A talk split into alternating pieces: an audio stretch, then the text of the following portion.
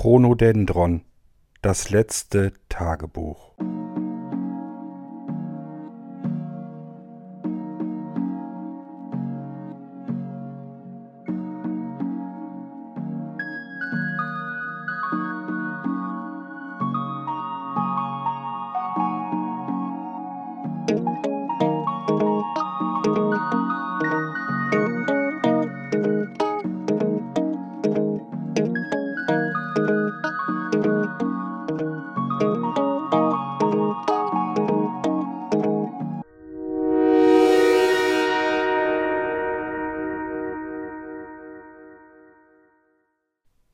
Neunzehnter Juni zweitausendneunundzwanzig Man kommt eigentlich nicht drum herum. Überall, wo man Nachrichten liest, sieht oder hört, bringen sie es schon den ganzen Tag. Angefangen hat es gestern Nacht schon. Es ist die große Sensation des Jahres aus der Forschung. Die größte Sensation nicht nur diesen Jahres, vielleicht die größte Sensation seit, ach ich weiß nicht. Die Revolution des Transportwesens. Ich würde noch aufmerksamer lesen und zuhören, wenn es nicht so viele Sensationen und Revolutionen gäbe. Mal sind sie aus der Forschung, dann hat wieder irgendein großes Tech-Unternehmen etwas ganz Revolutionäres erfunden oder die Politik hat irgendwas ganz sensationell Großes, Revolutionäres vor. Irgendwie scheint es in den Nachrichten nur noch Revolutionen und Sensationen zu hageln. Normale Nachrichten sind gar nicht mehr dazwischen. Woher soll ich denn wissen, was nun wirklich interessant wird und was nicht, was einfach nur dummes Gelaber ist? Noch zu Anfang des Jahres hat unsere Regierung den absolut großen Masterplan angekündigt zur Abwendung der großen Klimakatastrophe, in der wir uns schon mittendrin befinden. Und was ist gefolgt? All die Monate hat man nichts mehr davon gehört oder gelesen. Und es ist ja nicht die erste Ankündigung der absoluten Top-Lösung und dass man sich jetzt dran setzen werde endlich und zusammen mit anderen Ländern anderen Kontinenten die große Klimakatastrophe der Erde abwenden will und das auch schaffen würde, man sei sich da ganz sicher. Ankündigung und Ankündigung, Sensationen und Sensationen. Die Revolution. Ich kann es fast nicht mehr sehen, ich kann es fast nicht mehr lesen und ich will es eigentlich auch gar nicht mehr hören.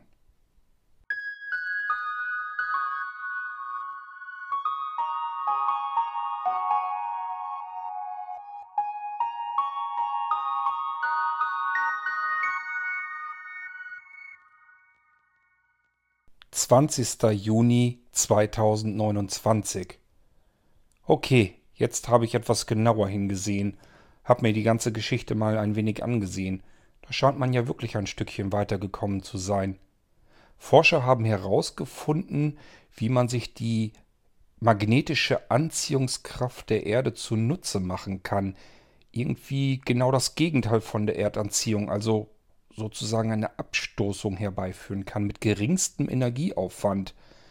Transporter sollen sozusagen über der Erde schweben und dadurch, dass sie hinten etwas mehr abgestoßen werden als vorne, kann man sich fast mit unendlicher Geschwindigkeit vorwärts und auch zurück und in alle Richtungen bewegen und je nachdem, wie sehr man sich von der Erde abstößt, unterschiedliche Höhen generieren. Interessant klingt das alles auf alle Fälle. Die Forscher nennen das Ganze MDT von Magnetdistanztransport. Wirklich spannend das Ganze. Ich habe es noch gar nicht richtig verstanden. Aber allein schon, dass wohl je mehr Gewicht transportiert wird, desto höher wird die magnetische Abstoßungskraft von der Erde und desto weniger Energie braucht man. Völlig verrückt klingt das Ganze. Und das soll den kompletten Transport auf der Erdkugel revolutionieren. Wenn das nicht zu viel versprochen ist, kann ich mir das sogar gut vorstellen. Währenddessen ist zeitgleich ab dem morgigen Tag bereits die Fahrt mit einem Verbrennungsmotor untersagt in Deutschland. Super. Na klar, wir haben ein Auto mit einem ganz normalen herkömmlichen Elektroantrieb. Wer hat das nicht? Aber wir haben ja noch unser Motorrad und eigentlich wollten wir noch ein paar schöne Motorradausflüge machen. Unser Motorrad ist ein Oldie. Da steckt tatsächlich noch ein Verbrennungsmotor drinne. Tja, das können wir wohl jetzt erstmal wieder vergessen und das Motorrad in die Ecke schieben. Das wird so schnell nichts. Letztes Jahr ging es im Juli los, dass das Fahren damit untersagt wurde. Jetzt ist es noch nicht einmal Ende Juni und jetzt können wir jetzt schon keine Ausflüge mehr damit machen. Ich habe mir überlegt, ob man es vielleicht sein lassen sollte und sich ein modernes Elektromotorrad kaufen. Aber die Maschine läuft und sie fährt und sie macht viel Spaß. Ich dachte mir, so ein schönes, altes, klassisches Motorrad, so ein bisschen möchte man ja auch was aus der Vergangenheit bewahren. Aber was bringt es, wenn man das Ding die meiste Zeit im Jahr gar nicht fahren darf? Vermutlich sollte ich mir das Ganze sowieso mal durch den Kopf gehen lassen. Unsere Tankstelle hier im Ort hat angekündigt, den Dieselzapfhahn dieses Jahr noch zu entsorgen. Es wird ja alles auf Elektromobilität umgebaut an den Tankstellen. Benzin und Diesel und so weiter kriegt man sowieso nicht mehr überall. Und auch unsere örtliche Tankstelle will sich jetzt vom Diesel jetzt schon trennen. Und innerhalb der nächsten zwei bis drei Jahre wird es dort überhaupt kein Benzin oder ähnliches mehr geben. Nur noch die Elektroschnellladesäulen. Hm, wenn man sowieso nicht mehr vernünftig tanken kann, was soll ich dann noch mit dem Motorrad, das ich sowieso schon die meiste Zeit im Jahr nicht fahre? Mittlerweile ist ja die Luft nicht nur in den Innenstädten im Sommer kaum noch atembar. Auch auf dem Land wird's immer schwieriger. Wir bekommen einfach nicht mehr genug Sauerstoff in die Luft. Da helfen auch die Ionisieranlagen in den Innenstädten nichts mehr. Eigentlich kein Wunder, dass die Regierung sich irgendwas ausdenken musste. Und da trifft es natürlich die Verbrennungsmotoren zuerst. Vielleicht sollte ich das Motorrad einfach verkaufen, wenn man da überhaupt noch etwas dafür kriegt. Andererseits, wenn ich so drüber nachdenke, das Ding ist mittlerweile purer Luxus geworden. Jedes Jahr wurden die Steuern erhöht. Und der Sprit immer teurer und teurer. Ja, wenn ich so drüber nachdenke, selbst wenn ich das Motorrad verschenke oder verschrotte, habe ich schon viel Geld gewonnen. Als wenn das was bringen würde, hier die Steuern zu erhöhen. Was passiert denn mit den Dingern? Genau dasselbe wie mit allen Oldtimern. Sie kommen in irgendwelche Drittländer, in irgendwelche ärmeren Regionen und dort werden sie munter weitergefahren, als wenn das der Erdkugel irgendwas weiterbringen würde. Nur wir haben sie dann hier nicht bei uns auf dem Lande herumgurken. Das ist aber auch schon alles. Ach, was soll's, ich werde mich einfach mal mit Nicole drüber unterhalten, was sie meint ob wir das Motorrad verschenken, verschrotten oder verkaufen oder was auch immer und uns ein modernes Elektromotorrad kaufen. Angeblich sollen die sowieso viel mehr Spaß machen. Na mal sehen.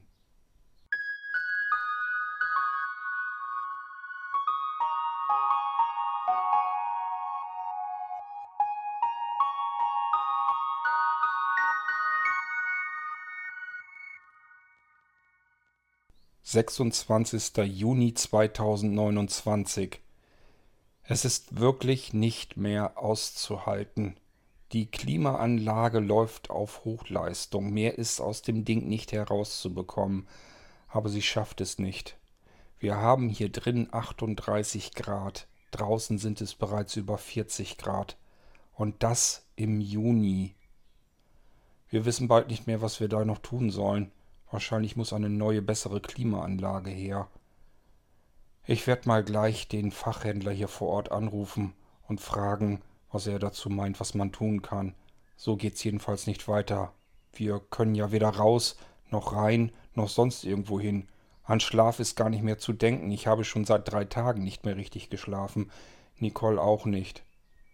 Zum Glück hat das Büro von Nicole gesagt, dass sie nicht zur Arbeit kommen soll Homeoffice, wenn sie kann. Wenn nicht, ist es auch in Ordnung, dann wird es halt vom Urlaub abgezogen. Jedenfalls so kann man bei der Hitze unmöglich arbeiten, schlafen oder irgendwas machen. Für die nächste Woche haben sie bereits Unwetter vorhergesagt.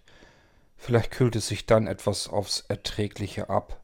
So jedenfalls kann es nicht mehr lange weitergehen. Wir wissen wirklich nicht mehr, was wir tun sollen. Wir fahren schon jede freie Minute, die wir können, ins Freibad, aber selbst da ist das Wasser so pipi warm, dass es auch keine wirkliche Erfrischung mehr ist. Jeder versucht anders mit dieser Hitze umzugehen, aber ein Patentrezept gibt es dafür nicht. Zwei Straßen weiter hat sich ein Nachbar sein Haus komplett umbauen lassen. Das ganze Haus ist eine einzige riesengroße Klimaanlage. Er wohnt quasi in einem Kühlschrank, aber das soll wohl wirklich helfen. Wie viel Strom das Ganze wohl verbraucht. Ob ich mir auch sowas gönne? Das soll sauteuer sein. Aber was soll's, wenn's nicht anders geht? In Südfrankreich und Spanien wurde bereits der Notstand deswegen sogar ausgerufen. Es sind schon zahlreiche Menschen durch diese Hitzewelle, ja durch diese mörderische Hitzewelle, gestorben. Wann es wohl in Deutschland die ersten Opfer gibt. Ich kann mir vorstellen, wer Kreislaufprobleme hat, den rafft das auf alle Fälle dahin. Wahrscheinlich gibt es schon Tote und man hat sie nur noch nicht in den Nachrichten herumgereicht. Wahrscheinlich ist die Sensation mittlerweile gar nicht mehr groß genug.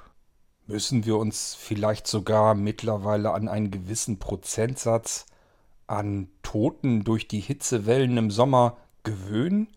Ganz normal, so wie man auch über Verkehrsopfer ja gar nichts mehr mitbekommt. Man liest höchstens am Jahresende, wie viele Verkehrstote es insgesamt gegeben hat. Und so gibt es vielleicht auch irgendeine Statistik, wie viele Hitzeopfer, Hitzetote es gibt. Aber im Einzelfall wird darüber gar nicht mehr berichtet. Das ist unsere Zukunft. So und so viel durch die Hitze des Sommers gestorben und so und so viel durch den Straßenverkehr. Ganz normal, beides gleichgestellt. Es ist ganz normal.